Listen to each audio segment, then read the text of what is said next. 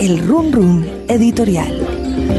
La gran discusión, Margarita, que se ha cernido alrededor de la distribución de los libros de Gabriel García Márquez, ya que veníamos hablando del Nobel aquí en Colombia, pues sigue estando a la orden del día. Pero mientras eso ocurre, los medios alternativos para leer su obra están apenas como mostrando la cara. Y uno de ellos, que es el formato electrónico, por fin va a permitirnos leer a García Márquez de manera legal, porque imagino que en la red circularán cantidad de cosas. con absoluta seguridad. pero por fin, por fin. Pero Vintage eh, en, Estados Unidos anunció que finalmente ya subirá a la red, ya como libro electrónico, nueve. ¿Nueve de las no, novelas? No todas, pero ya le digo cuáles son. Está, por ejemplo, El General en su laberinto, está El amor en los tiempos del cólera, está La crónica de una muerte anunciada, em, está El amor y otros demonios. El coronel, ¿no? Está El coronel. No va a estar eh, Cien años de soledad. Todo esto en inglés. Por supuesto, o sea que nosotros tendremos que leer a, García Márquez ahora en inglés, ya que no lo conseguimos en papel en las librerías en Bogotá. Bueno, no, por lo menos el público angloparlante sí va a estar muy pendiente de descargar estos libros que seguramente van a tener un movimiento interesante en redes. Bueno, pues ahí hubo una negociación bastante brava con, con Carmen Balcells, que ah, además eh, será más brava o habrá sido más brava ahora que se alió con Wiley para... Ah, es verdad. Ah, bueno.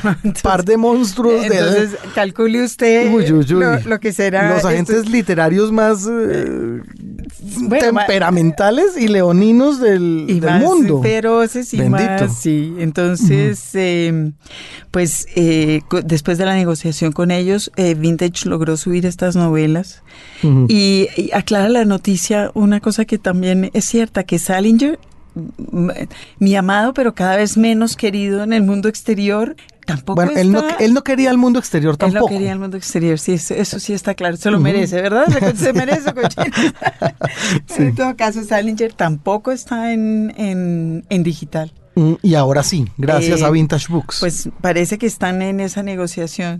Editaron hace poco Matar un ruiseñor de Harper Lee. bueno, esto sí es un libro que hacen leer en los colegios. Yo no lo he leído nunca, ¿usted lo ha leído? Yo vi, yo, yo sé que el protagonista se llama Atticus Finch porque vi la película con eh, Gregory Peck. Era con Gregory Peck. Yo tampoco he visto la película. Es linda, es linda y da muchas ganas de realmente de leer el libro. Es un tocho. Lo haré algún día, no, no creo que sea difícil de leer tampoco. Bueno, ahí tiene la oportunidad de leerlo en inglés. y ya lo pusieron en ebook. no, pues maravilloso. Ya usted me mostrará cuando traiga su Kindle con la versión respectiva de Matar un ruiseñor o de alguno de los libros de García Márquez que llegan por fin en inglés por ahora a la red. A la red.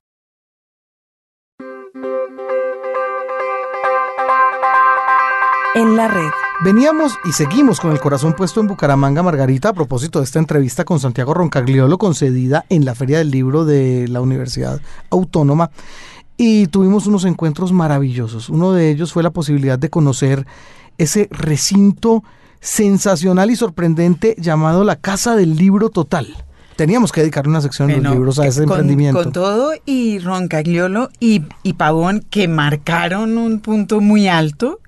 Mi paseo más, más favorito ¿Su favorito fue, fue la, a la Casa del Libro Total. Es que fue delicioso. Primer lugar es precioso, ¿sí o no? Una casa inmensa en el marco de la plaza, que además eh, han restaurado pero conservando lo que tiene de, mm, lo que tenía originalmente. Em, y todo en la casa es una sorpresa. Lo primero, saber que es un lugar para trámites. Claro, es impresionante. Es como si ustedes, oyentes aquí en Bogotá, fueran a una de las oficinas del catastro distrital a pagar el impuesto al vehículo, por decir algo. Le dan una ficha y le dicen, espere en esta sala, por favor. Y resulta que entra a esa sala y se encuentra con que hay una exposición fotográfica o una exposición pictórica alrededor de un libro clásico de la literatura universal. En, nosotros la exposición que vimos fue... Eh, ¿La vorágine tal vez? De la vorágine, sí. Pero se acuerda que al fondo además estaban ensayando este cuadro digital que cambiaba. Ah, esto no es una explicación que, suene razonable. Pero es un cuadro digital, es verdad. Hay como una especie de museo en, un solo televisor donde se explican diferentes cuadros, eh, también célebres dentro de la...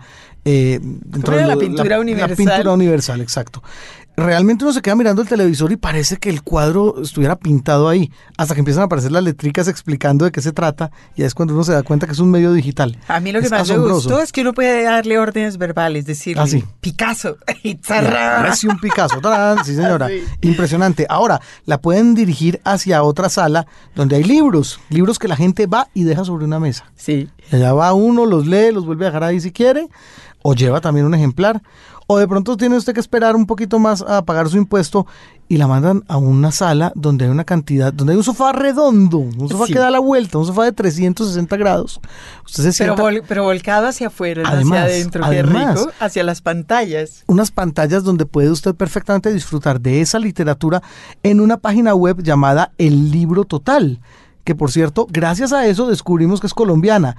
Ellos no le hacen mucha publicidad a la página como tal, con lo cual cada país eh, hispanohablante se la atribuye. Bueno, los españoles piensan que es de ellos, los argentinos piensan que es de ellos, y resulta que es santanderiana. La señas. página es una locura. La tremenda. dirección es www.ellibrototal.com. Sí, es una locura primero porque hay cantidad de obras de la literatura universal en español para que la gente las lea ahí Lo en entiendo línea. es en este momento la biblioteca digital más grande que hay en habla hispana. Tiene que ser, tiene que ser, porque por ejemplo, por, por citar algo, Margarita, la Divina Comedia tiene alrededor de seis versiones Bueno, con es- diferentes traducciones. Eso es lo más eso. bonito de Bárbaro. todo. Que tiene, por ejemplo, la Divina Comedia con seis versiones y uno puede mirar una, puede mirar otra, puede leer también bibliografía secundaria sobre Dante, sobre la época, sobre la lengua, puede oírlo si quiere. Porque ah, se, se acuerda que hay como un globito en unas páginas que uno espicha, yo lo estuve haciendo en mi, Ah, en sí. mi Y computador. se lo leen. Y entonces uno lo, uno lo presiona, que no lo espicha, yo creo que en radio, sino que lo presiona. y le, le- alguien le lee el fragmento que aparece ahí. Y tiene una cantidad de mm, links hacia otras eh, posibilidades, por ejemplo, artículos críticos, libros de crítica sobre esos mismos, eh, sobre esos mismos libros que usted está mirando. Eh, lo envían a escuchar música anexa a- al, al- al tema de cada libro, pinturas que han tenido que ver también con ese libro en particular. Todo ello en esa sola página. Aparte de eso, en la casa del libro total tienen su propia imprenta, hacen libros de dominio Bueno, hacen, público en hacen ediciones libros, en, limitadas hacen divinos. libros en papel, Sí, claro. eh, hechos a mano todos además. Y ellos se encargan las ilustraciones que son las que cuelgan en las salas estas donde a uno ya no le importa pagar el impuesto predial. Es verdad, ya uno en ese momento se ha olvidado y se va sin pagar. No, mentiras, paga, paga, tiene que Pa- pagar. pa- paga, Sí. pero contento. Ah, Es muerto de dicha. ah, no solo hay que pagar, sino que además le hacen a uno la vida miserable mientras paga. Eso es verdad. es genial. Pues mientras tanto, Margarita, eh, sabiendo que estamos un poco lejos de Bucaramanga, en principio, una felicitación enorme a quienes inventaron este emprendimiento tremendo, la Casa del Libro Total. Y segundo, pues estando también lejos de Bucaramanga, la posibilidad de encontrarse con buena parte de esos contenidos en la red, en, ya lo dijo usted, www.ellibrototal.com. La invitación es a que consulten esa página donde se va a encontrar con muchas lecturas. Si usted necesita un clásico en red, allá es a donde tiene que ir. Los libros. Señal Radio Colombia. Un libro, un autor.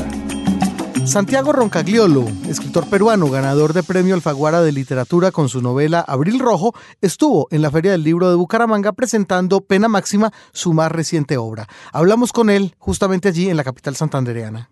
Yo me estaba preguntando cómo, cómo llegó a ese cambio temático tan radical que fue Abril Rojo, porque venía como de otra parte y de otro tipo de cosas, llegó al thriller, se metió en estas honduras y de pronto descubrió, se descubrió usted a usted mismo convertido en un intelectual latinoamericano. Señor, ¿usted qué cree que debemos hacer? El hambre, la miseria, la guerra. Bueno, pasó. Lo que pasa es que yo soy. y usted siguió ahí, porque le costó rato salir de ese tema. Yo soy hijo de un político. Yo crecí así. Ah, Vea usted. ah, se va sabiendo todo. Yo no sabía montar bicicleta, pero sabía quién era Fidel Castro y que, cuál era el proyecto social para América Claro, Latina. Pobre hombre. Ya, ya. Y- Hace poco eh, hice un reportaje, hice una entrevista a Gastón Acurio, el chef peruano Sí. que todo el mundo quiere que sea presidente y que tiene... quiere que sea ¿Ya, presidente? Van, sí. ¿Ya van en esas? No. Ay, qué bonito. Tiene un 27% de intención de voto, ¿ah? Y él dice... Yo que no votaría por quiere. él. Bueno, Claro, aquí Jorge Barón, aquí queremos que Jorge Barón sea el presidente. Claro. Bueno, ¿qué le pasa a este hombre? Él es hijo de un político. Entonces, habla como un político. Eh, les dices, ¿usted quiere ser candidato a presidente? Y él te dice, lo importante no es la candidatura, lo importante es el proyecto de país. Que Ah, madre, representar". no, está- está acabado este Mientras te está diciendo que no, suena como un político. Y pensé, mira, esto a mí me ha pasado también. Claro. O sea que lo. claro, porque yo estaba recordando que ustedes muy chiquitos salieron del, del Perú. sí, pasamos un tiempo... Ok. eh, en el exilio, en, exilio en México. ¿no? Que eso ya es uno criarse políticamente. Todo el día conspiraba en la casa, claro. Había un montón de señores con barba y anteojos de carey. Y Sí. cuando yo era chico tenía una camiseta que decía Frente Sandinista de Liberación Nacional. ¡Qué bien! Y yo iba al colegio y me preguntaban, ¿pero qué es eso? No lo sé. Pero es como- importantísimo. Como tiene fusiles debe ser como los G.I. Joes, ¿no? Que, eh, eh, eh, crecimos, sí pues. Y, y la pena Maxi es, es también un regreso a esas historias, a las de muchos amigos de mi padre que fueron perseguidos, que pasaban por casa, que, que- que- que iban a Ah. México, ¿no? También eso fue muy importante porque yo crecí sintiéndome muy latinoamericano. Crecí entre chilenos, entre argentinos, entre uruguayos, obviamente entre mexicanos. Porque era el caso en México, claro. Porque eso era tiene lo que México. había- lo que era México y México recibió a todos los exiliados y creo que ahí se forjó la identidad latinoamericana. Todos los presidentes Es en este verdad. momento América Latina tiene una unidad que nunca tuvo y muchos de los que gobiernan han estado exiliados y, y ahí en los 70 eh, eh, no solo los presidentes sino los ministros, los funcionarios ahí mm, crearon una identidad, crearon una red y un proyecto común, ¿no? Yo, yo soy hijo de eso. Memorias de una dama es una novela que entre otras y muchas lo que hace es, pa- bueno, pasar como una aplanadora por todos los sistemas políticos latinoamericanos. Es, eh, es decir, Sí. coge y va demoliendo. Incluso pasó como una planadora sobre mí. ¿Por qué? no, que no, que no puede- no yo pregu- él dice que sí podemos preguntar. Otra cosa sí nos va a responder. va a responder. ¿Por qué? En un poema de Benedetti. Pero, pero no, yo no sí puedo, quiero, no yo puedo sí hablar de esta novela, eh, de de, lo que cosa- pasó con ella. Nunca he hablado de esta novela, pero, pero bueno, si hablas de, si hablamos de Pero en la cosa, en la cosa política, es decir, hay primero una cantidad bárbara de información, mm, toda vista, eh, además bárbara de información, toda vista desde afuera, como desde lo que está pasando allá, y toda como en un momento que para muchas historias latinoamericanas es como el comienzo de la esperanza de la izquierda. ¿Hubo intención en eso? Es decir, o, o eran cosas que usted iba sacando del horror de tener que ir al colegio con la camiseta del Frente? Bueno, nunca lo viví como un horror, no. Ah, yo mm, le, le tengo mucho cariño a, a- a la generación de mis padres y creo que fue muy importante y los admiro mucho. Eh, Pero esta es la generación previa a la de su padre. sí, y es, y es más en el, en el Caribe, ¿no? Sí. Eh, eh, pero yo creo que la gente la trato con humor, pero no con maldad. En general creo que, aunque sea un humor muy negro, eh, creo que mucho de cuando yo cuento historias reales, realmente tiene que ver con entenderse. Incluso el más político que he hecho, que es La Cuarta Espada, es un gran esfuerzo por escuchar tanto a unos como a otros y contar la historia de una manera que los dos consideren real. Es el, que la, el que la ha tratado con maldad es usted, más bien. A mí la vida a veces me ha tratado con maldad, sí. No, no, si usted a la novela, porque... ah, que yo me trato a mí con en la en Usted ha tratado la novela con maldad porque no nos ha querido hablar de ella. No, yo no puedo hablar de esta de esta novela, aunque me encanta que pregunten. Es- es- me encanta que pregunten y me encanta poder decir que no puedo hablar de esta de esta El novela. desamor. Entonces vayámonos a la novela, a la novela japonesa, que también arma un proyecto político. Yo estaba pensando en Orwell leyéndola.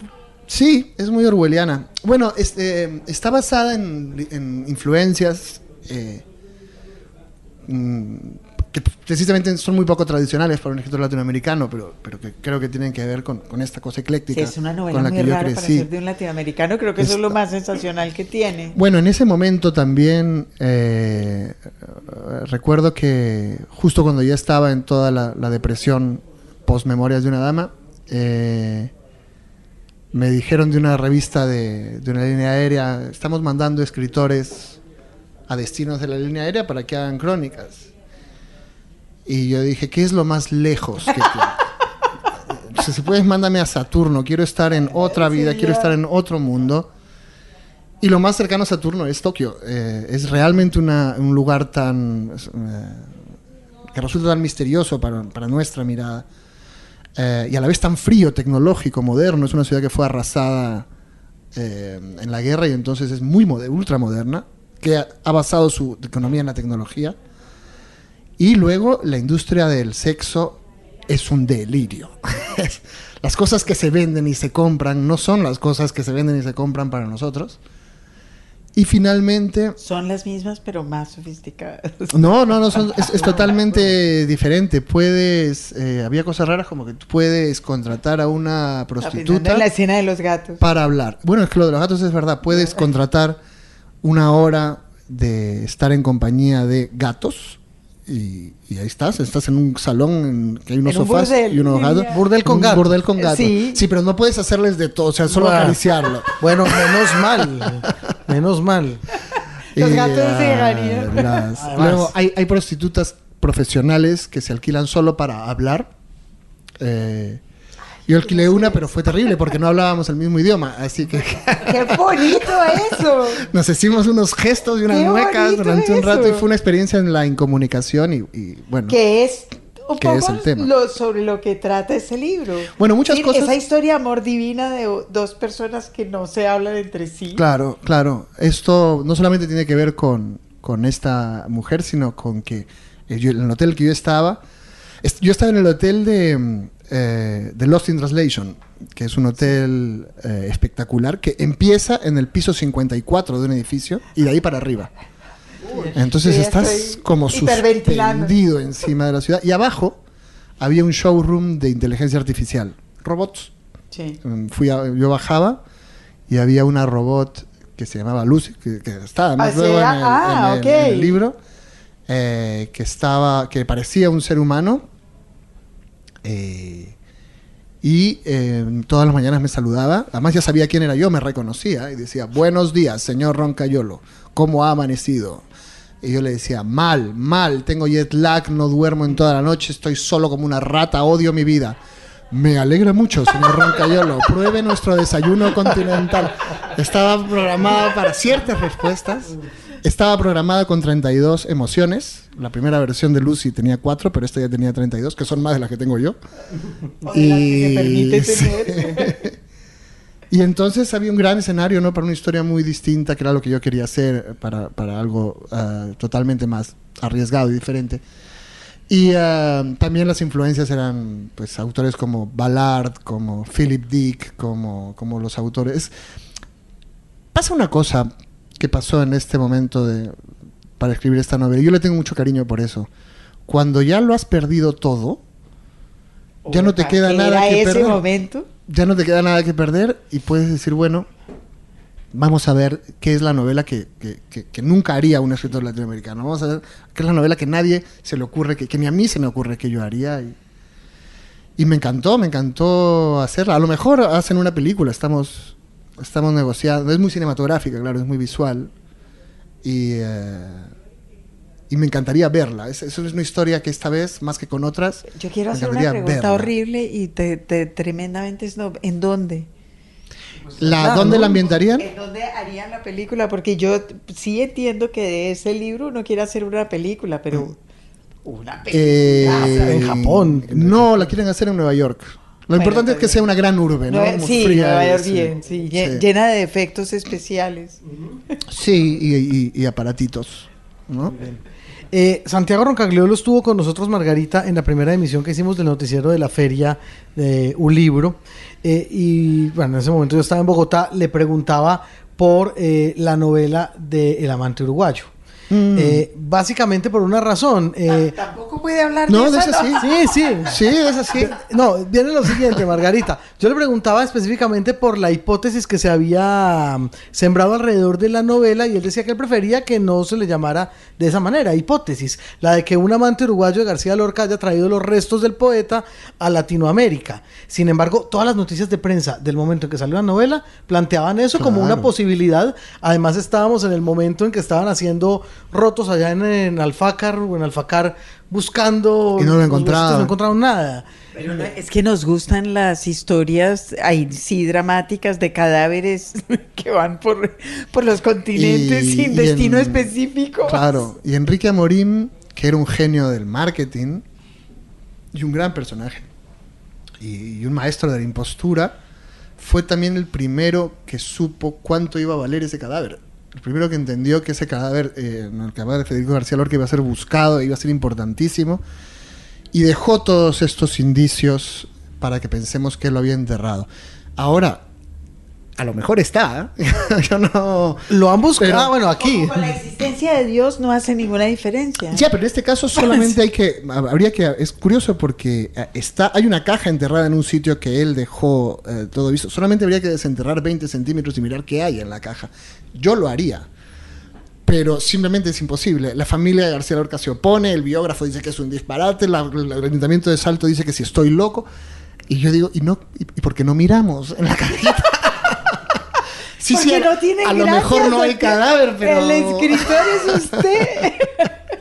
Pero, pero también me gusta que quede un misterio. Eh, también me parece eh, que es, es fácil. eh, Amorim dejó su vida llena de, de misterios, de pistas falsas, ¿no? Y en ese sentido es un libro rigurosamente periodístico y documentado, pero que bordea constantemente la ficción, porque nunca, no siempre es posible saber qué es lo que Amorim cree, qué, qué es lo que es verdad y qué es lo que él quiere hacernos creer que es verdad. Perfecto. Y entonces navega entre, entre lo real y lo posible. Me, me- La, más literaria de las vidas. Sí, de hecho su- él era un escritor bastante malo, eh, pero era un gran personaje. Lo que pasa es que mm, eh, su gran historia no la podía contar. Su gran historia tenía que ver con sus relaciones homosexuales con Federico García Lorca y con otros, con- como Jacinto Benavente, con los trapicheos del Partido Comunista y todas las mezquindades, con todo el arte del siglo, con cuando se coló en una reunión entre Chaplin y Picasso disfrazado de Jean-Paul Sartre, eh, cuando fingió que él era el, el- el comunista más importante de América Latina y y hizo una filtración por la prensa brillante. Entonces es espectacular, pero todo no podía contarlo eh, en vida. Entonces él dejó todas las pistas para que alguien, sabiendo que alguien vendría a contar esa historia, sabiendo que alguien vendría, pero ¿y, qué y este comunista era tan importante? Este hombre enterró el cadáver de García Lorca, este hombre estaba en esa reunión, sabía que alguien iba a llegar y que encontraría todas sus cartas privadas, desde Picasso hasta Borges y eh, o García Lorca, todas sus, las críticas y sus apariciones en prensa, eh, hasta sus eh, facturas, hasta cuánto cobraba de, de los libros, lo, lo dejó todo y, y ese que llegó a contarla fui yo, tuve mucha suerte. ¿Y cómo? ¿Cómo, cómo dio con todo eso? Me contrataron para encontrar el cadáver de García Lorca. Otra vez, su negro. verdadera vocación después de los thrillers es de el negro. literario. Bueno, esta vez no fue de negro, no es más bien de sicario, de, Ah, de peor, asesino a sueldo. Eh, vi- vinieron unos editores eh, que me dijeron, eh, eh, hemos leído tus libros, nos gustan mucho tus libros, tus libros periodísticos en particular. Sabemos que te encanta meterte en líos. Y en de hecho, tumbas, Yo seguía, tumbas, yo seguía completamente eh, con muy pocas ganas de contar una historia real en ese momento. Pero me dijeron, tenemos el cadáver de, de Federico García Lorca, ¿te interesa hacer el libro? y yo además yo pensé, lo peor es que yo pensé, este es el momento más bajo de mi carrera. Lo próximo va a ser un tipo que me va a decir, he visto a Elvis Presley comprando el pan en Getafe, ¿te interesa hacer el libro? claro. Pero empecé a mirar los indicios y los indicios eran fascinantes y dije, ok, vamos a, vamos a hacerlo. Eh, al final, eh, todas las historias también son vidas extra. Eh, Eres un tipo que sea, no sé, alguien que se ha pasado dos meses en Uruguay buscando el cadáver de García Lorca, dos meses en Dominicana conociendo la, mafia y las, y las familias de la mafia y su evolución, eh, eh, años eh, investigando en, en las cárceles con terroristas peruanos. Eso es lo mejor de este del trabajo de periodista, ¿no? Pues yo le, le quería preguntar eso, ¿no se le ha ocurrido mientras escribe que tal vez se la pasaría mejor si estuviera fuera inventándose una vida? Lo hago también. Lo hago por turnos, más o menos. Voy- generalmente eh, he estado haciendo una, unas cosas de, de- cosas de no ficción y cosas de mucha ficción e intercaladas, ¿no? Eh, me, me encanta contar historias. Me, me siento un contador de historias. A veces son reales, a veces son ficticias, a veces son para grandes, a veces son para niños.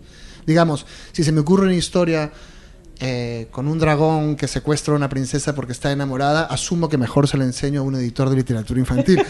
Pero en general a mí lo que me gustan son las, las historias. Y usted empezó escribiendo para niños, tengo la sensación. Sí.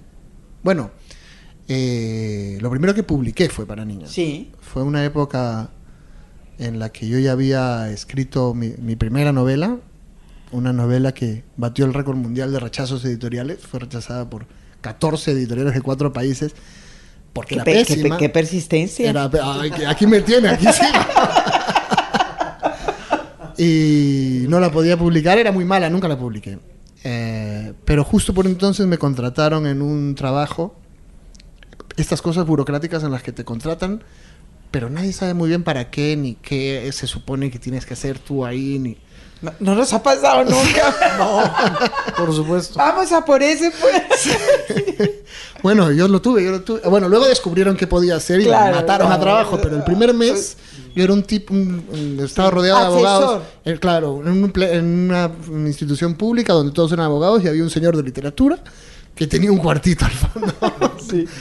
Y eh, no tenía nada que hacer y escribí un libro eh, para niños. Por, el- por esa época le contaba muchos cuentos a mis sobrinos.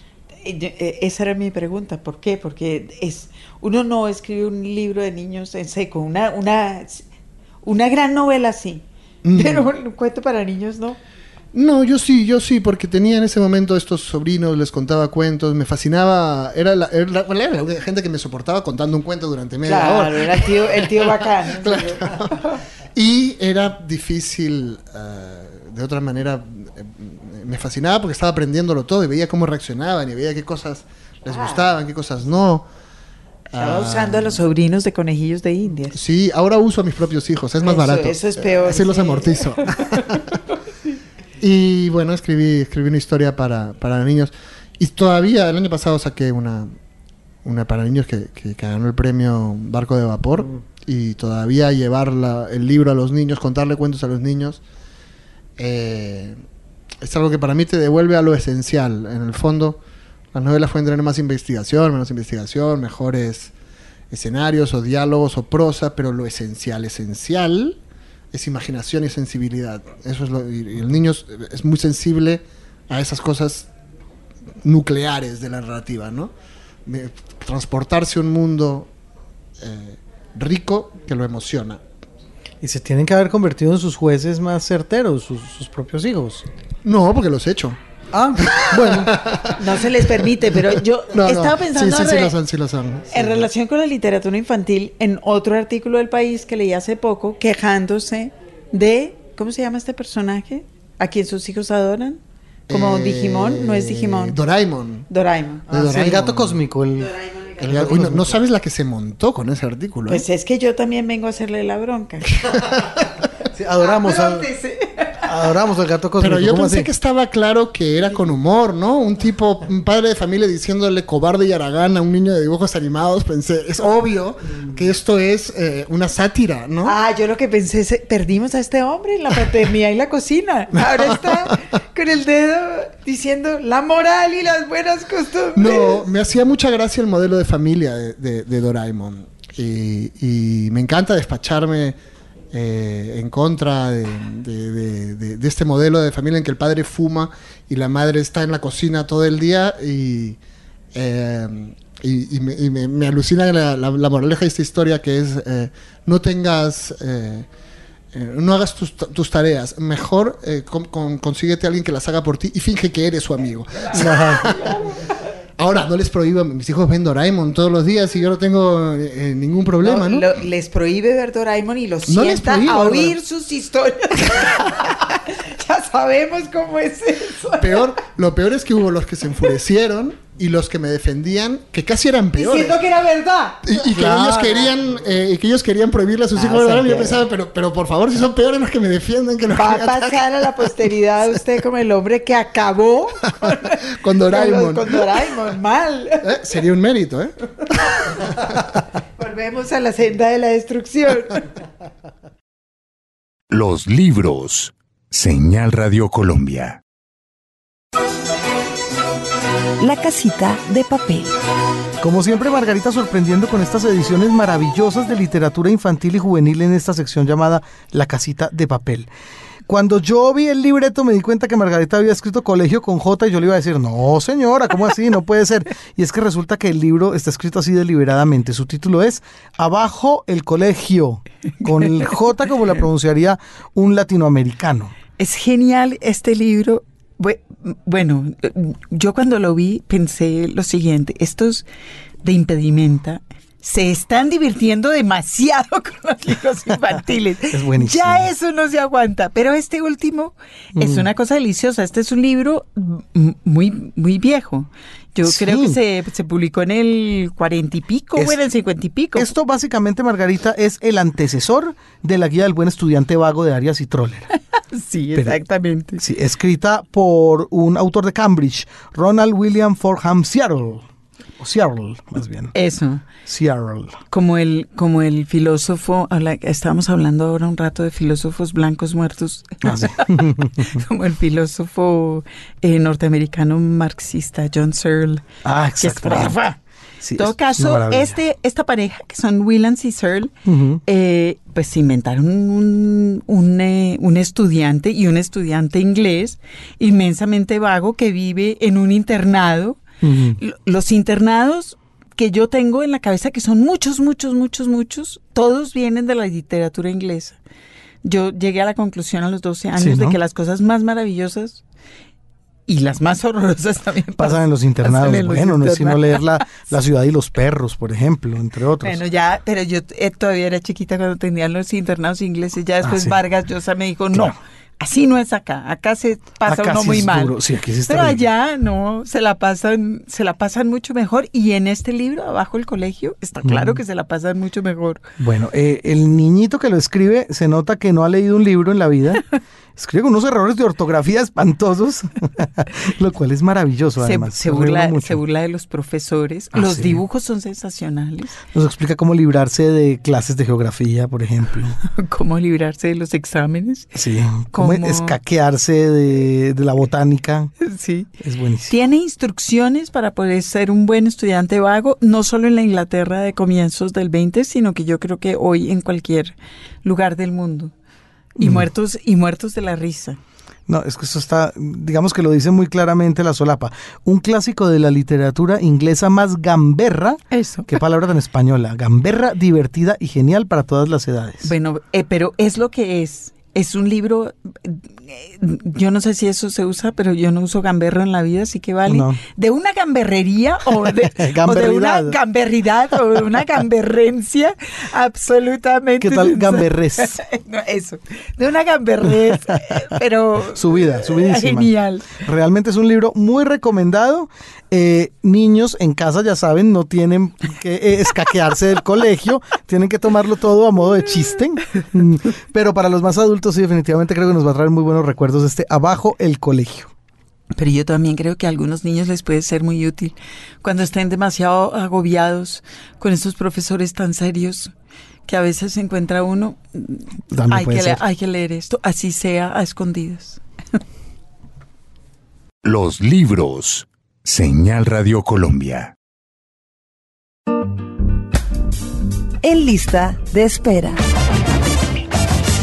Santiago Roncagliolo, nuestro invitado de hoy a los libros por Señal Radio Colombia desde Bucaramanga, donde nos encontramos con Margarita Valencia y con el control técnico de Ricardo El Gato Murcia en la Feria del Libro, en un libro 2014. Edición número 12 ya. Si no lloviera el día sería perfecto entre otras. Pero no, no, no, está saliendo muy bien realmente porque estamos charlando muy animadamente con Santiago Roncagliolo y llega el momento del cuestionario, Margarita. Ojalá que siga la cosa tan animada. A pesar de que las fans lo paran, ¿verdad? Se quieren hacer fotos. Fotos, fotos con él. No, fotos de ser tocadas por él. alguien me ha robado la cartera, en realidad, y el teléfono. Bueno. Muy bien. Tampoco se queje.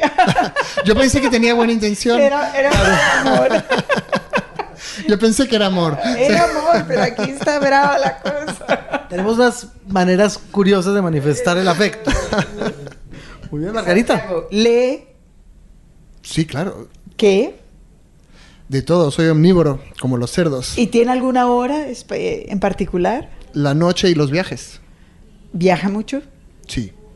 Eh, y lee en pantalla, lee libros, le importa, no le importa, si le envía. He vuelto, a la, he vuelto al papel porque es como ver una película en el cine en vez de verla en un video. O sea, está bien, leo en digital y no pasa nada, pero, pero lo que leo por placer, he vuelto a leerlo en papel. Por placer, ¿qué género prefiere cuando lee por placer? Novela, pero también llego a saturarme y entonces leo ensayos o, cuentos, eh, y menos, pero también poesía. Cuando era adolescente tenía un libro favorito. Uh, Uno que llevara a todas partes. Cuando era adolescente es justo la época de mi vida en que no leí, la única. Ah, Leo desde chiquitito, pero en la adolescencia aparecieron preocupaciones más urgentes. no las vamos a mencionar, horror. bueno, y después de eso, cuando entró, usted estudió letras en Lima, ¿verdad? Sí. Y, y ahí ya le tocó empezar a leer por tarea. Sí, volví a disfrutarlo. Bueno, además en la universidad eh, ya leer podía servir para conseguir chicas, así que no tenías que escoger entre una cosa y otra. y la primera que recuerdo haber leído con gran... Eh, con, una sorpresa que, no había sentido en mucho tiempo fue La tía Julia y el escribidor, que leí esa novela y dije, no puedo creer que esto se pueda hacer. Que, alguien pueda escribir una historia así, ¿no? Y que nosotros podamos reírnos tanto. qué bien. Sí en la facultad. Lo dejaron leer ese libro que sí es, eh, todo el mundo recuerda también como algo que no se debe mencionar. Sí, lo peor, yo me, encantaron todos los que no, no se debían mencionar. El, siguiente que leí de Vargas y me encantó fue Pantaleón, ah, que me acuerdo que me vi en un tren viajando y me reí tanto y también fue devolverme a cosas que, que eso, que yo no, no sabía que se podían hacer escribiendo libros. ¿no? ¿Tiene algún lugar en donde prefiere leer? Sentado, echado, lea lo mismo. En la cama, sí, casi siempre leo en la cama y, leo mucho en los hoteles. En los aeropuertos escucho mucha música y en los hoteles leo. Ok. ¿Por el ruido o por alguna otra razón? No es, supongo que es por el ruido, pero, pero es simplemente que en ese momento me, apetece así. Y en, en, relación con la escritura, ¿tiene algún lugar en, en particular donde escribe? Uh, sí, tengo un estudio. Tengo un estudio porque eh, cuando escribo puedo dejo de ser este este chico agradable que, que estás conversando y me convierto me convierto en un monstruo y no puedes hablar cerca de mí, no puedes respirar cerca de mí, soy soy horrible y entonces lo más sano para mí y la gente que me rodea es que yo me vaya a otro sitio y escriba en ese estudio, además donde pueda cerrar la puerta. Sí, sí, nadie me molesta. No hay vista, no hay teléfono, no hay nada que distraiga. Está en un quinto piso sin ascensor, así que nadie quiere subir a visitarme. Ni yo quiero bajar porque luego tendré que volver a subir. ¿Se deja distraer con facilidad? No, tengo mucha, tengo mucha concentración. Incluso, o sea, lo que pasa es que cuando estoy escribiendo una novela necesito un extra de concentración porque son muchos detalles que hay que controlar pero incluso puedo escribir artículos en los aviones, en, el, en la tableta, en un avión y no, pasa absolutamente nada. Puedo concentrarme ahí sin problema. ¿Tiene alguna hora en particular eh, en la que le gusta escribir? La mañana, cuando tengo la cabeza más fresca. Si no, luego las cosas que te empiezan a pasar durante el día se te meten en la cabeza y no, no salen. ¿Escribe en computador? ¿Escribe a mano? ¿Escribe en Escribí una novela a mano, justo la más tecnológica, tan cerca de la vida, la escribí a mano.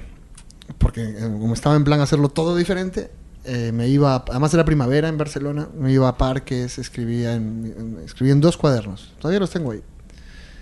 Eh, y eso estuvo bien porque luego al pasarlo a la computadora corriges todo, ¿no? Eh, pero, pero nunca lo he vuelto a hacer tampoco. no creo que lo vuelva a hacer tampoco. ¿Y escribía lápiz? No.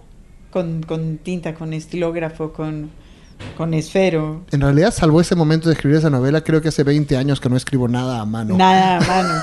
¿Y toma notas? No, eh, porque mm, alguna vez lo he intentado, pero eh, las notas eh, como que te anclan, te obligan a saber qué vas a hacer con las notas y, y a veces estropeas la página por meter la maldita frase que sonaba muy bien en la nota, pero que no tiene nada que hacer dentro del texto. Trato de ser muy consciente de la musicalidad de, de cómo escribo y, y por lo tanto no puedo tener estribillos previos. ¿no?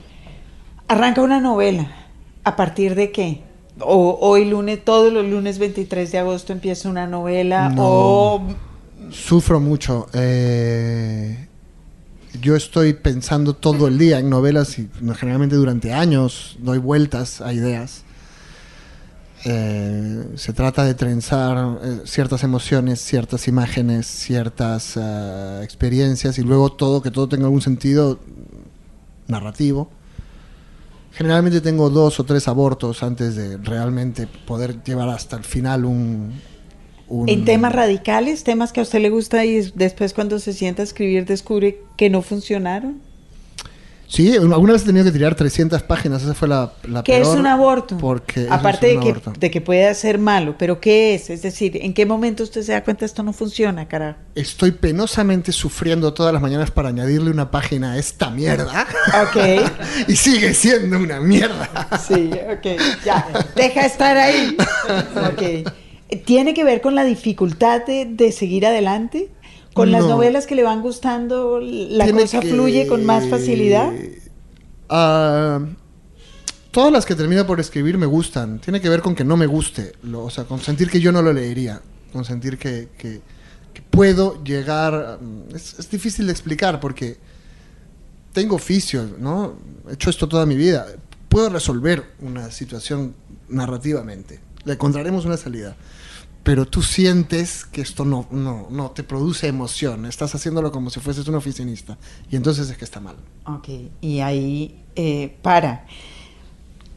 ¿En qué estadio se sienta a escribir? Es decir, usted dice que va cocinando una idea, otra idea en la cabeza, Mm. y de pronto dice, esta es. Voy a escribir una Ah, novela sobre... Se van sumando ideas, ¿no? Se, mm, se van sumando, ma- por ejemplo, en La Pena Máxima había la historia original y luego llegó el narrador y todo cobró sentido cuando llegó el, cuando el narrador, no, el protagonista la- de Chacaltana. Pero usted ya se había sentado a escribir ahí. No, bueno, había tenido dos o tres abortos. Había intentado una vez con varios personajes en tiempos diferentes narrando y no funcionaba. Había intentado una vez con el hijo del que sería ah, Joaquín Calvo contando, volviendo a toda la historia de su familia y no funcionaba. Ah, y llegó Chacaltana y me dio un codazo, me quitó de en medio y se ocupó él toda la Quite. No moleste, no estorbe. Sí, no estorbe que no voy a contar. Una novela como la, es que no, no me he podido aprender el, el nombre, eso está, eso habla mal de, tan cerca de la vida.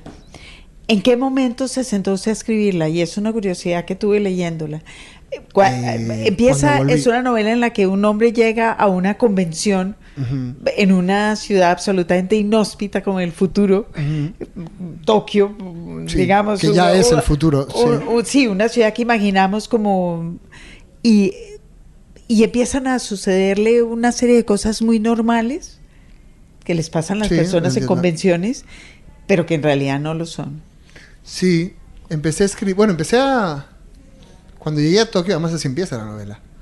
Cuando llegué a Tokio estaba eh, la gripe aviar eh, Sí. dando vueltas por Asia. Y, eh, yo bajé del avión, entré al aeropuerto y en un sitio había tres militares enmascarados bajo un cartel que decía: Si se siente mareado o tiene fiebre, pase por aquí.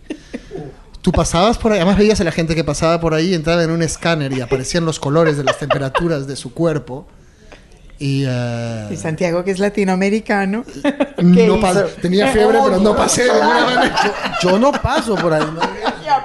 ¿no? Habría pasado, pero sí pensé, esto sería buen comienzo para un tren.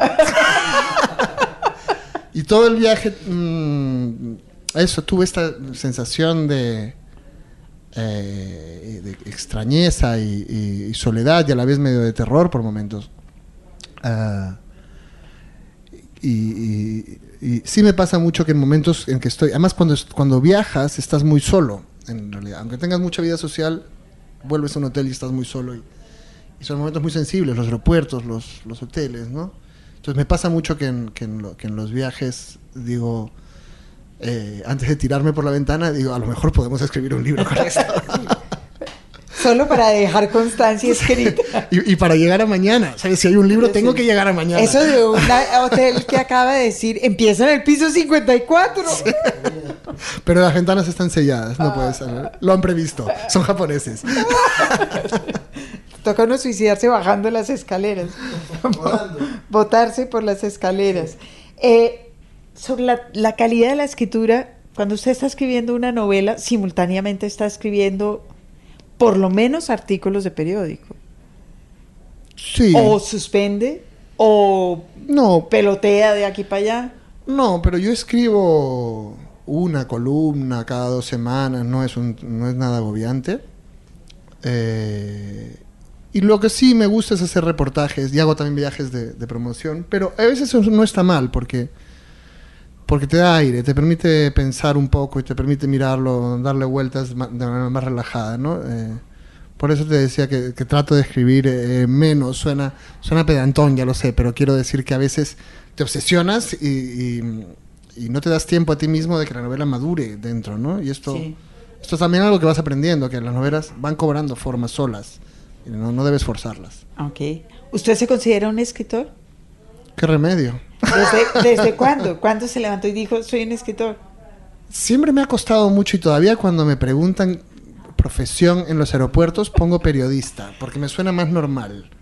Eh, o sea, me, me- me- me cuesta decir soy escritor, pero en realidad... eh, O sea un que día- esa- va- vamos a reformular la pregunta así, Jaime Andrés. ¿Qué escribe usted en los formularios de migración? Claro, yo ahí he puesto... Porque ahí es donde uno se mide. se pone- A menos que haya una feria muy visible. Cuando, cuando fui a Bogotá puse escritor. Cuando fui a... fue de escritor. Porque, claro, es, es- es una feria muy visible y, y no te van a hacer preguntas raras. ¿no? Me han hecho alguna vez preguntas Sí. raras. Entonces... Al, al periodista es además alguien al que no le hacen preguntas. Quieren que pase rápido. No, no, Claro, no claro, quieren que claro. esté hablando de ellos. Ah, pero me... eh, me empecé a sentir es que, es que es tan difícil responder a eso. Ah, eh, He escrito siempre, mucho, y con pasión. Pero supongo que me empecé a, a sentir escritor cuando empecé a vivir de los libros. Sí, ese, ese es el momento en que yo dije, toma, soy un escritor. Cuando le llegó no el primer cheque, sino el segundo o el tercero. Es- sobre todo un anticipo, recuerdo un anticipo de una traducción que fue descomunal. y yo dije, ahora, chico, has llegado. A trabajar, carajo. Yo voy a meter la cucharada un momentico, Margarita. Y quisiera preguntarle a Santiago, ya que mencionó la feria en Bogotá, Bogotá 39, Mm. porque usted hizo parte de ese grupo de 39 escritores menores de 39 años. verdad. Mm, le- siendo menor sigue siendo menor de 39, dice Margarita. Sería el, el, el veterano, el prejubilado de la, del grupo ahora. Casi, está Jorge Volpi, ¿no? Ya está... Él ya era el prejubilado en ese momento. sí. Es verdad. Hablábamos con Wendy Guerra hace un momento y ella, por ejemplo, decía que ella no sentía a sus coetáneos dentro de la isla porque no los tiene, que ella sentía que realmente su generación pertenecía era a esos eh, camaradas que se encontraron alguna vez en Bogotá en el 2007 Ah, dentro qué de bonito, esta- qué bonito Sí. que haya dicho eso. Bueno, es verdad que mm, yo encuentro muchas, eh, una gran diversidad entre todos, pero, pero también muchas actitudes comunes, ¿no? Muchas influencias comunes. Eh, yo, para mí, Bogotá 39 fue uno de los eventos más divertidos en los que he estado y, y- Sí. y donde mejor me la, me la he pasado. Y, y creo que además desarrolló, los escritores siempre han tendido, como somos gente muy solitaria, tendemos mucho a la pelea gremial y este momento de camaradería mm, eh, hizo mucho porque todos tengamos una, que tenemos una relación muy buena en general, ¿no? No es que- yo veo a muy pocos, pero, pero me llevo muy bien con todos. Y cuando se le pregunta directamente por su generación, por otros escritores con los cuales usted se sienta relacionado generacionalmente, ¿a quiénes citaría usted? Pues así, mm, en principio, a mí me gustan mucho Juan Gabriel, Juan Gabriel Vázquez, Dani Alarcón, eh, Guadalupe Netel, ah, Dani, son, hablan mucho del mundo, eh, ahora Jeremías Gamboa también. Hablan, son au- autores que me hablan del mundo en que yo he crecido. Eh, eh, de los hijos de los de los intelectuales de izquierda como Guadalupe Netel o, o de mm, eh, o del mundo de los periodistas de los años 90 en el que yo crecí como Jeremías ¿no? son de repente autores que esto no había pasado antes eh, supongo que ya hemos llegado a la mediana edad y estos autores me, me- me miran mi mundo con otros ojos y, y eso es creo lo que siempre disfrutas de un libro no alguien que mira tu vida con palabras que no se te habrían ocurrido, con una mirada que no se te habría ocurrido. ¿Qué más? La pregunta iba por... Nada, Ah. hasta ahí. hasta ahí. Un consejo inútil que le hayan dado en su carrera de escritor. Eh, un el consejo más inútil eh, de... Todos los consejos eh, que tienen que ver con parecer respetable han sido bastante inútiles. Me han dado muchos consejos de no deberías contar tantos chistecitos en entrevistas. No deberías hacer. Ah, esto. divino, No, su, su no, personaje de. Memorias de una Dama dice todo el tiempo.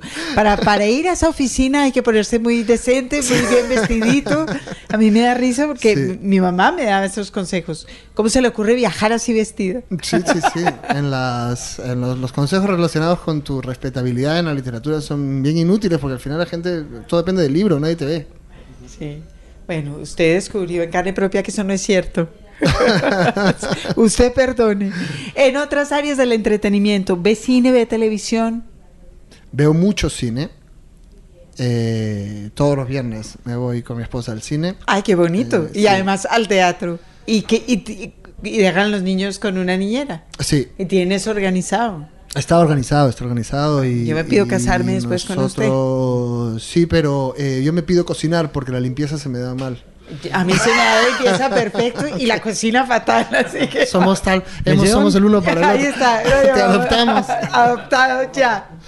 Sí, me voy todas las semanas al cine y además el- cuando viajo también me descargo películas, me, me encanta el cine. Me- Siempre, cuando yo era chico, las, ah, los escritores eh, consideraban que contar historias estaba pasado de moda. Había novelas como Tres Tristes Tigres que ya no eran historia, el protagonista era el lenguaje y toda la experimentación con el lenguaje. Entonces, si tú querías historias, te ibas al cine, donde las historias empezaban, se anudaban y se desarrollaban. Y mis historias son muy clásicas en ese sentido y muy cinematográficas en ese sentido. ¿Y televisión? Me gustaría ver las series buenísimas de televisión que hay. que estamos Al- viendo todos. Algunas he, he podido ver. eh, ahora he visto una nueva que se llama Peaky Blinders, eh, que es impresionante, con Cillian Murphy, en, en- en una banda de mafiosos de. Irlanda de los, de los años. Sí, sí, en Birmingham, en los años 20. Pero con dos hijos y muchos viajes, las series no son fáciles. ¿eh? Cuando se larguen de la casa, podré empezar a ver series de nuevo. Te- tenga fe. Mi hijo tenga fe. Música. Eh, mucho, escucho mucha música y soy muy, también muy omnívoro, muy ecléctico. De todo. Eh, hoy, entre ayer y hoy he estado escuchando el último de Morrissey, el último de Calle 13, Mozart, Charlie Parker Sí, está bien. Y Pantera. Ecléctico, está bien. Está bien. y Pantera, que nadie se acuerda de Pantera, pero hacen ¿Qué es mucha Pantera? Pantera era una banda de heavy metal dura. Hacían mucha Sí, bulla. hacía Sí. mucha bulla. Al, al guitarrista lo mataron en vivo, en concierto. ¿Qué? Se trepó un tipo y lo... No sabía yo eso. Sí, sí, sí, hace como unos 10, 12 años. ¿Cómo lo mataron Sí, en vivo? Se subió un fan y no, subió un fan con un revólver y le disparó. Eso está el video en YouTube. Pues y vaya toda la fan. cosa. Sí, tremendo, ¿no? No, un, Dave- un Mark David Chapman, supone Bueno, uno. Con fans como ese, Sí. ya no necesitas de la crítica. Y para terminar, ¿qué tiene en su mesita de noche? ¿Qué está leyendo? Eh, una novelita de Joyce Carol Oates que se llama Una hermosa doncella. Es perversa esa señora, la Joyce Carol Oates, unas historias Sí. tan... Y también muy rara ella, es decir, ah, explora Sí, temas diferentes. la violencia. Bueno, sí, ha hecho cosas de fantasmas, ha hecho cosas Sí. fantásticas, hace cosas de, de- pero De boxeo, boxeo, ha hecho una especie de biografía de Marilyn. Me encanta, me encanta que ella haga todo eso, pero su núcleo duro son historias de violencia y de mujeres en situaciones violentas, y esta es una de esas historias.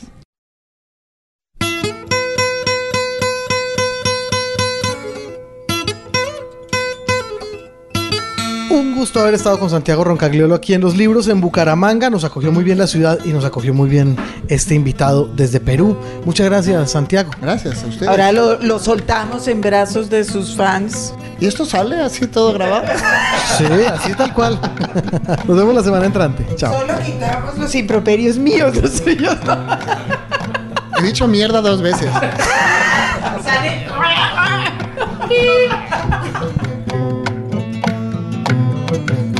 Nico.